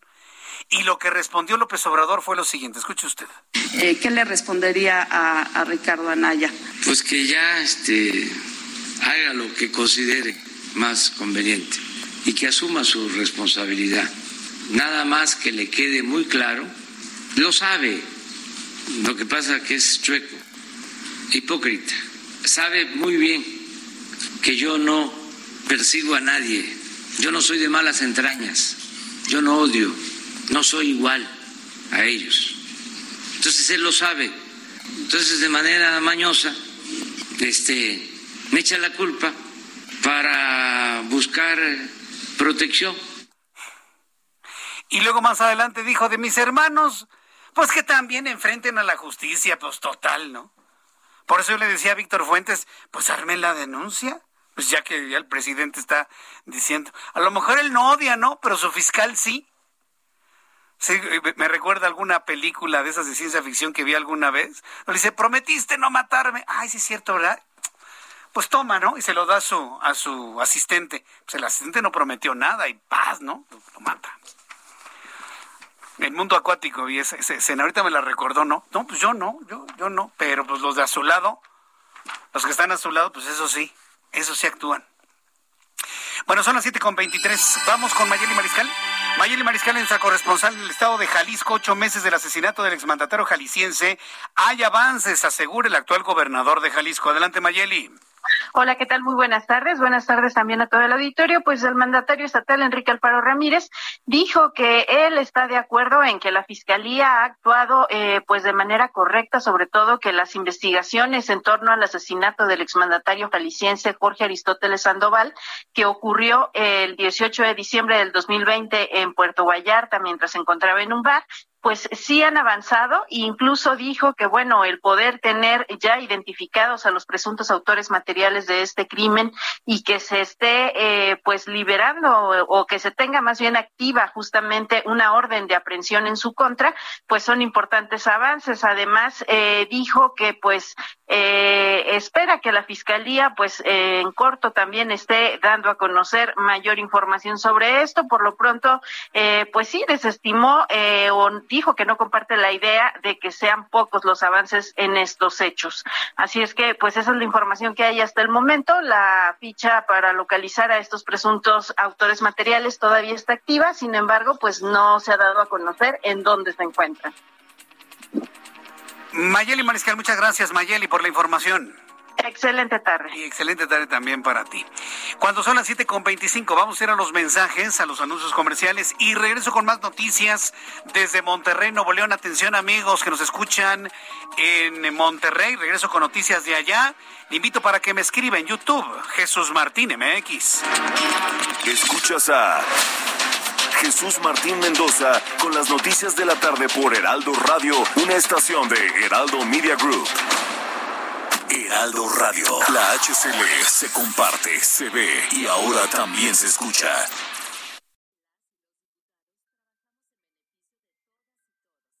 Heraldo Radio 98.5 FM, una estación de Heraldo Media Group, transmitiendo desde Avenida Insurgente Sur 1271, Torre Carrachi, con 100.000 watts de potencia radiada.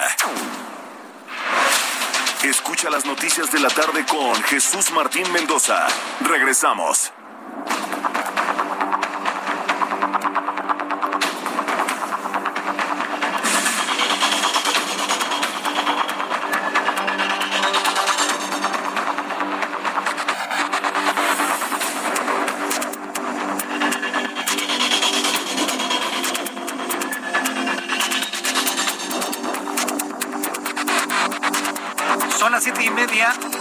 19 horas con 30 minutos, hora del centro de la República Mexicana. Escucha usted el Heraldo Radio. Yo soy Jesús Martín Mendoza con toda la información importante a esta hora de la tarde. Muchas gracias, Rocío Vaquero. Muchas gracias también para Mel. Dice que si algún día la voy a entrevistar a Mel, bueno, pues tú, me dices sobre qué tema. Y, y vemos papelería D5. No es cierto, ¿qué me dice? Eh, no es cierto, en muchas escuelas dicen que es presencial a la fuerza, porque a distancia no lo van a hacer ya que los maestros estarán en presencial y no pueden estar en línea. Eso dicen, no, no, pues es voluntario, ¿eh? Es voluntario, se tienen que organizar en las escuelas, a ver cómo le hacen. Pero la gran mayoría de los padres de familia no vamos a llevar a nuestros hijos a la escuela. Que quede eso completamente claro, ¿sí? Eh, le voy a dar los números de COVID-19 para usted que me escucha en el Heraldo Radio a través de todas las emisoras de la República Mexicana y también a través de digitales. Números de COVID-19. Informa la Secretaría de Salud hoy miércoles 25 de agosto de 2021. Número de contagiados 21.250 para un total de 3.271.128 mexicanos transmitidos contagiados de manera acumulada. Número de muertos. Es la cifra de muertos más alto en lo que va de la tercera ola. Se alcanzaron 986 muertos. Y no son nada más adultos mayores no vacunados. Hay vacunados, hay niños y hay jóvenes en esta cifra. 986 mexicanos muertos. 255.452 muertos en cifra oficial. Sabemos que esta cifra es mucho más, mucho más alta. Usted y yo lo sabemos. Bueno, estos son los datos que ha dado a conocer la Secretaría de Salud del Gobierno Federal. Vamos con nuestra compañera Daniela García hasta Monterrey, Nuevo León. Adelante, Daniela, ¿qué información nos actualizas? Buenas tardes. Buenas tardes, Jesús Martín. Pues a cinco días de que inicien las clases presenciales en Nuevo León, el gobierno del estado reveló que el 82% de los planteles educativos optaron por volver de forma virtual o a distancia. Solo el 3% lo hará de forma totalmente presencial. El 15% de los planteles mantendrá una modalidad híbrida. Esto pues de acuerdo al levantamiento de datos que hizo la autoridad estatal sobre el reto clases este próximo 30 de agosto, tanto en escuelas públicas como privadas, y pues en eh, parte de la preparación que se está haciendo para recibir a los niños en las aulas en los próximos días. Bueno, hay que recordar que la semana pasada se, se autorizó que puede haber un regreso presencial a las aulas, siempre obviamente priorizando la modalidad virtual, pero las escuelas son quienes deciden, eh, junto con los padres de familia y los directivos, si será de forma virtual, presencial o de manera híbrida. Es por eso que se levantó este censo. El gobierno pues anunció eh, que, el, que el regreso presencial será, decisión de cada escuela, de maestros, de padres de familia y deben cumplir con ciertos requisitos, obviamente un aforo limitado, un horario de clases limitado también de máximo de tres horas y pues obviamente que se respeten todas las medidas de protección de sanidad. Eh, lo que decía el gobernador el día de hoy es... Daniela. Sí, lo que decía el gobernador el día de hoy, Jaime Rodríguez Calderón, es que entre los requisitos para regresar a clases presenciales, las escuelas deben de dar de alta a sus maestros para recibir seguridad médica y reveló también que el Estado ya inició con los trabajos para poder recibir a maestros que se enfermen de COVID-19 en un plan que trabaja actualmente en la Secretaría de Salud. Aseguró que se trata de una exigencia que hicieron de hecho pues los mismos maestros. Ahora cada escuela y cada comunidad tiene la libertad de decidir si regresan o no y obviamente hay restricciones para maestros. Deben estar totalmente vacunados, si no, no pueden regresar a las aulas y maestras embarazadas tampoco pueden regresar a las aulas, al menos por este momento. Si me permites nada más pues detallar los datos de las escuelas que van a regresar, comentábamos, pues hay 3.123 escuelas que regresarán de forma virtual. Esto eh, pues es la gran mayoría de ellas 573 lo harán de forma híbrida y 99 más lo harán de forma presencial. Bien, Daniela García, muchas gracias por estos datos. Estamos muy atentos en estos días previos al 30 de agosto. Gracias, Daniela. Pendientes y muy buenas tardes. Hasta luego, muy buenas tardes. Ahí está la nota, ¿eh? Ahí está la nota. Solo el 3% de las escuelas de Nuevo León regresarán presenciales.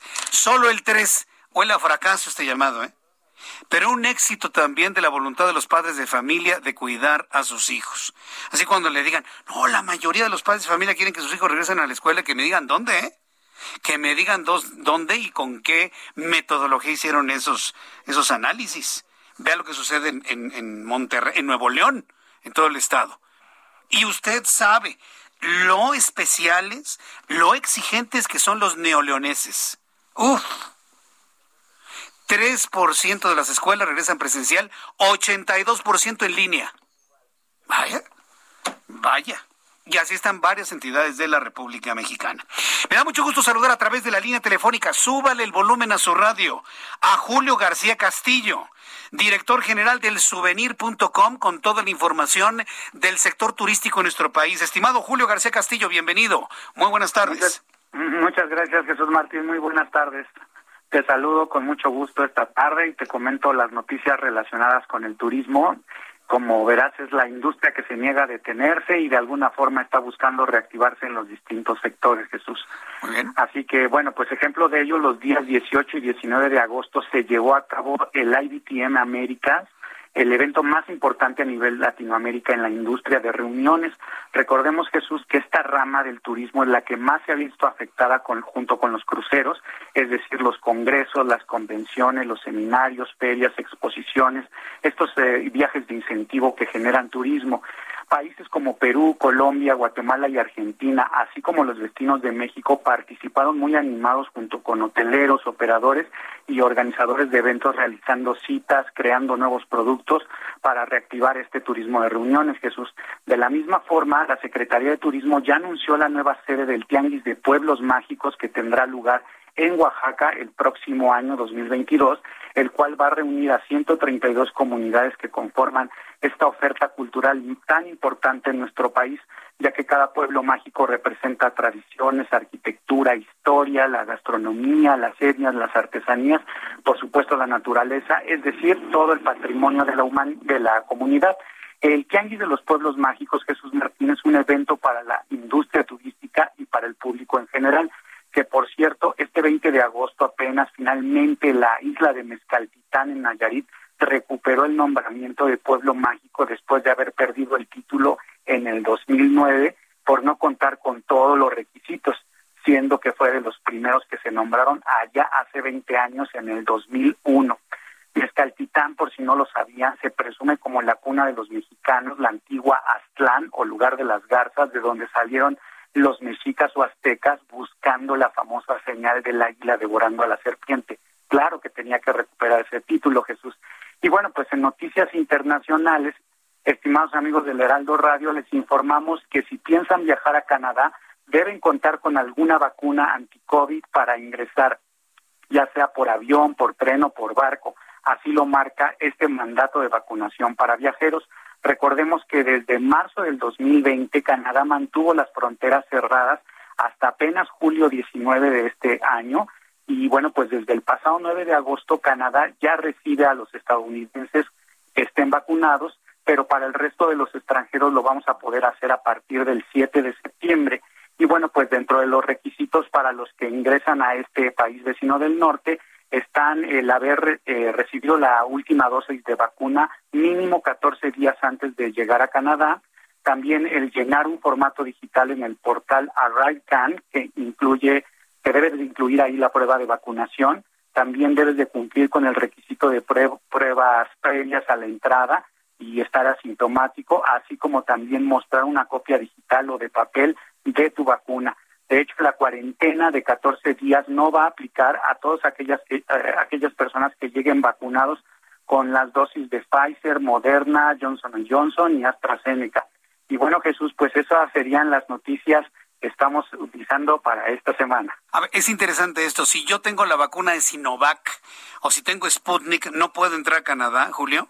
Más bien sí puedes entrar, pero vas a tener que hacer una cuarentena. Recordemos que algunos de los países ah. todavía están analizando ciertas vacunas y estas, por ejemplo, Pfizer y Moderna y AstraZeneca, pues son como las que están oficialmente, digamos, eh, aprobadas, ¿no? Eh, igual yo, ¿no? Que yo me vacuné con Sputnik, pues como que voy a tener que hacer una cuarentena. Pero bueno, pues será también cuestión de ir preguntando en la embajada para no eh, para evitar sorpresas. ¿Cómo ves, Jesús Martín? Pero entonces hay que estar vacunados. No no es suficiente con que yo llegue con mi certificado de que no tengo COVID. Hay que estar vacunados para entrar a Canadá. Así es, así es. Debes de haber recibido por lo menos la última de las dosis de tu vacuna mínimo 14 días antes de llegar. Mm, bueno, pues Julio, muchas gracias por toda esta información. Para conocer más de estas noticias, más detalles, forma de viajar, alternativas, opciones, eh, el souvenir.com. ¿Cómo entramos al souvenir? Platícanos cuáles son tus plataformas, Julio. Claro que sí, Jesús. Pueden consultar este portal que es el souvenir.com. Es una revista turística digital. Ya tenemos nueve años en línea. Obviamente contamos con un canal de YouTube eh, y, por supuesto, en la plataforma favorita de, de nuestro auditorio, la que ocupen de podcast. También ahí estamos eh, hablando de lugares y destinos turísticos y por supuesto en todas las redes sociales estamos como el souvenir.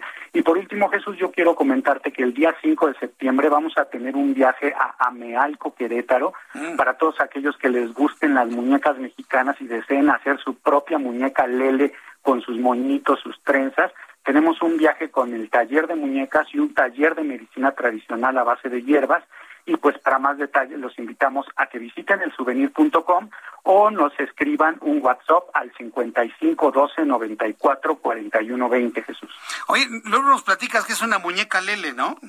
Claro que sí, si, si gusta la próxima semana, con mucho gusto les platicamos de esta muñeca y, lo, y el furor que ha causado en todo el mundo, ya que hay una monumental que acaban de poner en Amealco y que estuvo dando vueltas allá por China, por Londres, así grande, y pues digamos que llevó a México pues con esta artesanía mexicana que es un juguete mexicano. Magnífico, me parece una buena idea. nos hablamos la próxima semana y nos platicas de la muñeca Lele, que ya le estoy enseñando al público que nos está viendo a través de YouTube un ejemplo de ellas. Muchas gracias Julio García Castillo, qué gusto saludarte. Muy buenas tardes. Gracias igualmente, buenas noches a todos. Hasta luego. Julio García Castillo, director general del Souvenir.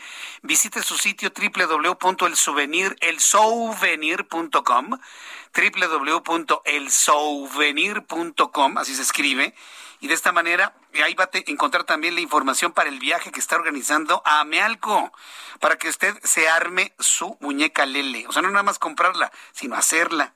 Eso está muy bueno, ¿no? Bueno, son las 7.42, 7.42 horas del centro de la República Mexicana. Nos decía Julio García Castillo que es importantísima la vacunación para entrar a Canadá. Hablábamos de los viajes a Estados Unidos hace un rato con Carlos Guillén, con Julio García Castillo, los viajes a Canadá, vacunarse. ¿Se ha puesto usted a pensar lo que implica la vacunación, es decir, todos los instrumentos y los elementos que requiere la vacuna contra COVID-19 y otras vacunas, por supuesto, uno de los instrumentos fundamentales son las jeringas. Las jeringas, sí. Quien está haciendo la vacuna hace la vacuna, pero otras entidades se encargan de elaborar las jeringas. Pues quiero informarle que se que hay una planta en Cuautitlán, Izcalli, en el Estado de México, en donde se está instalando una nueva línea de producción de jeringas contra COVID-19. No puede ser cualquier tipo de jeringuilla.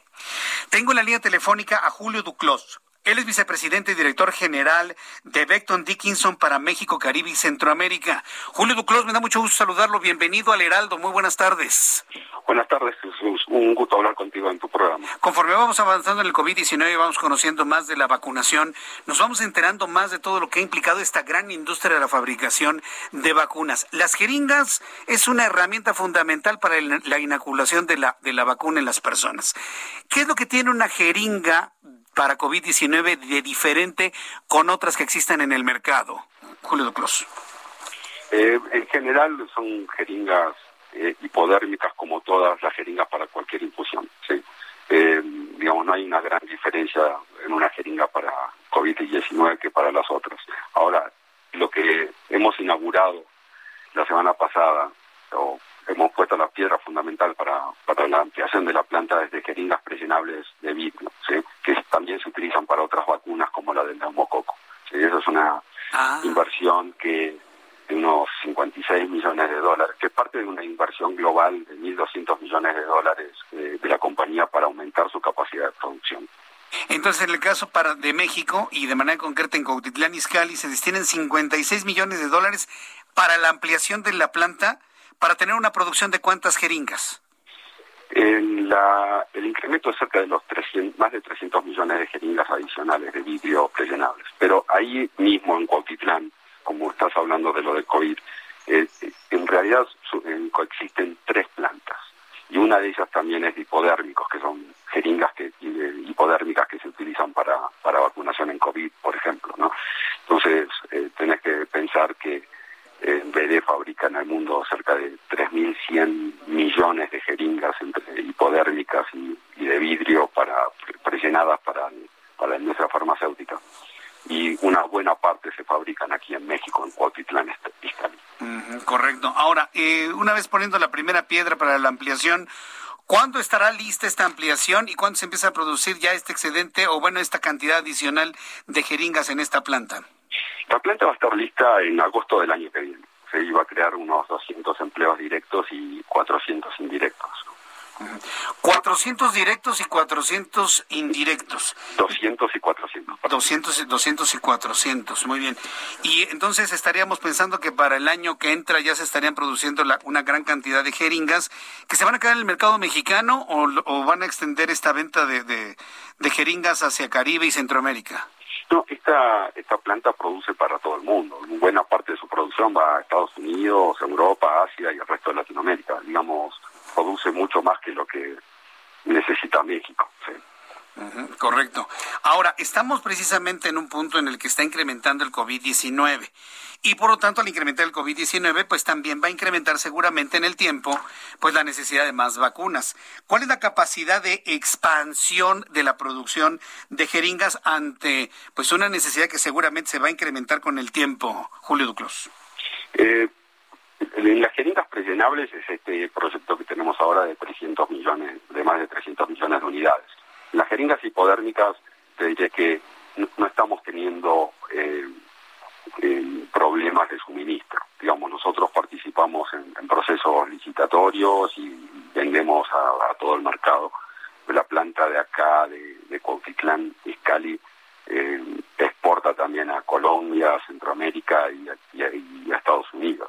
Entonces no, no, hay, no hay un problema de capacidad hoy en día.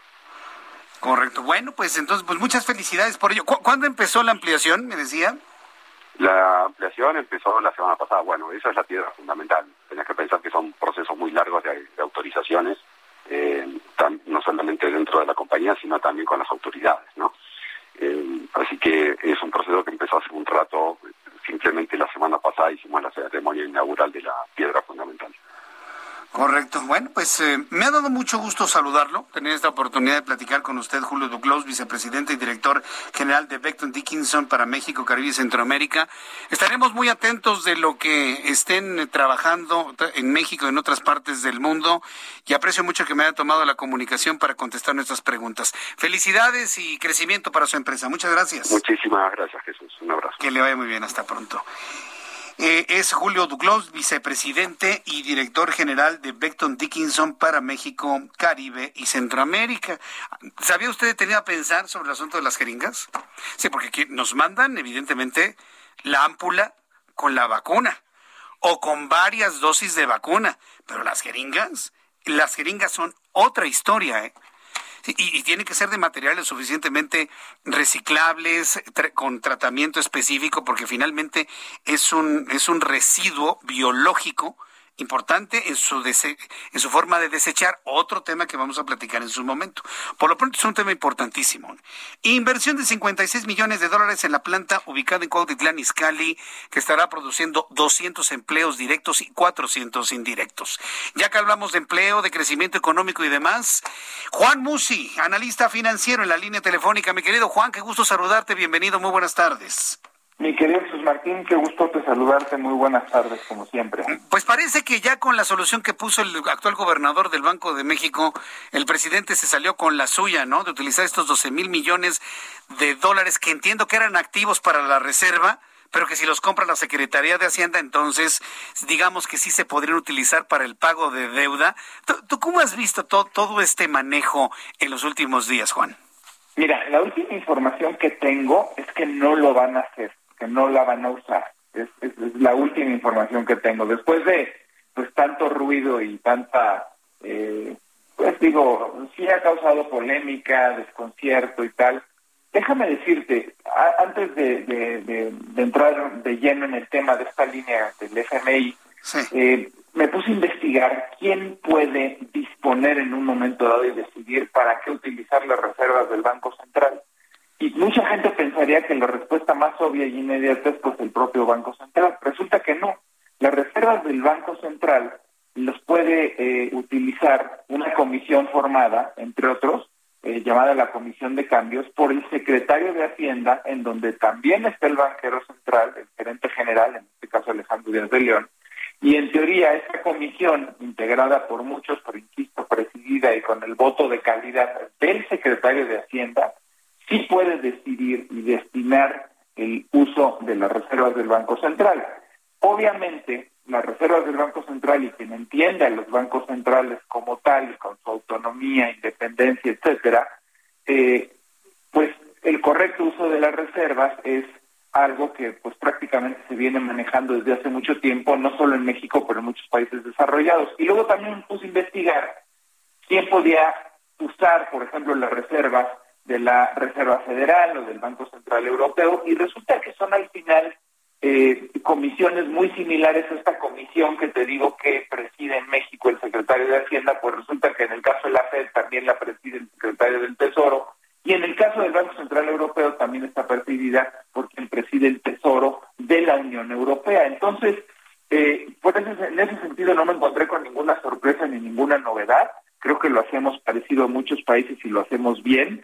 Y al final entiendo que no se va a hacer, Jesús Martín, porque aprovechar de alguna forma una línea del FMI más barata o más blanda, que es lo que quería hacer el presidente, para luego convertirla y usar para prepagar deuda y luego emitir deuda aquí en México, ¿qué quería hacer en pocas palabras el presidente?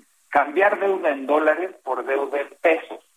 Este, quería de alguna forma, perdóname, al revés, quería aprovechar esta línea que viene a tasa muy barata pero en dólares y luego convertirla evidentemente y financiarse en México. Pero se dieron cuenta y le explicaron al presidente, yo creo atinadamente, que era marginal o muy poquito lo que se iba a ganar y no valía la pena hacer todo este jaleo y toda esta operación y hacer uso de estos recursos del FMI cuando lo que estaba en la mesa que se podía ganar era realmente poquito. Entonces, eh, además, contraer una deuda en dólares, pues siempre tienes el factor de que aunque la tasa sea baja, el tipo de cambio en cualquier momento, no estoy diciendo que eso vaya a pasar, pero pues puede tener un desliz y entonces lo barato que te sale contraer deuda en dólares, porque las tasas efectivamente son muy bajas en esa moneda, pues se te puede encarecer si hubiera una devaluación, por ejemplo, del 7, del 8 o del 10%, ya que importa la tasa, porque ya con el simple hecho de tener una devaluación se te encareció en, demasía, ¿no? Entonces, eh, pues todo esto te lo cuento porque me puse a investigar y a ver si, si, estaba bien, si no estaba bien, si valía la pena, si no valía la pena y cómo funcionaba en otros países. Pero al final, final, la conclusión para mí tiene dos aristas. La primera, pues si hubiéramos echado mano de una línea como esta para pagar deuda, al final no me parece tan grave porque eh, estás utilizando dinero para cambiar tu deuda de una moneda a otra moneda y la estás tratando de bajar y financieramente estás tratando de abaratarte. Primera cuestión. Segunda cuestión, eh, me parece que si hubiéramos usado una línea de crédito para cualquier otra razón, incluso para hacer una obra de infraestructura que fuera capricho de esta eh, administración, llámese Tren Maya, Aeropuerto Felipe de Los Ángeles o, o, Refinería Dos Bocas, hubiera parecido mal. Pero escandaloso que hubiéramos echado mano de una línea de crédito para usarla de gasto corriente o para usarla como parte de un programa social, cosa que no se hizo. Entonces, conclusión, no estuvo tan mal y al final entiendo que no se va a usar. Dame tu cuenta de Twitter antes de que nos corte la computadora, por favor, Juan. Arroba Juan S. Musi, por favor, para cualquier duda económica financiera, arroba Juan S. Musi. Gracias, mi querido Juan. Buenas tardes, que te vaya muy bien. Abrazo, como siempre. Igualmente, cuídate mucho. Hasta luego. Ya nos vamos. A nombre de este gran equipo de profesionales de la información, espero mañana a las 2 por el 10 en televisión, 6 de la tarde, Heraldo Radio. Soy Jesús Martín Mendoza. Hasta mañana. Esto fue las noticias de la tarde con Jesús Martín Mendoza. Heraldo Radio. La HCL se comparte, se ve y ahora también se escucha. Hi, I'm Daniel, founder of Pretty Litter. Cats and cat owners deserve better than any old-fashioned litter. That's why I teamed up with scientists and veterinarians to create Pretty Litter. Its innovative crystal formula has superior odor control and weighs up to 80% less than clay litter. Pretty Litter even monitors health by changing colors to help detect early signs of potential illness. It's the world's smartest kitty litter. Go to prettylitter.com and use code ACAST for 20% off your first order and a free cat toy. Terms and conditions apply. See site for details.